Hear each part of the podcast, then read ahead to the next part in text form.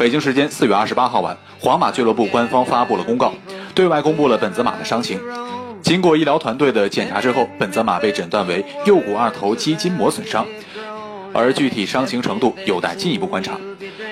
对于此次结果的诊断西班牙媒体阿斯报表示本泽马会无缘下轮联赛客场对阵皇家社会的比赛甚至也有可能错过主场迎战曼城的欧冠半决赛。乐视体育整理报道。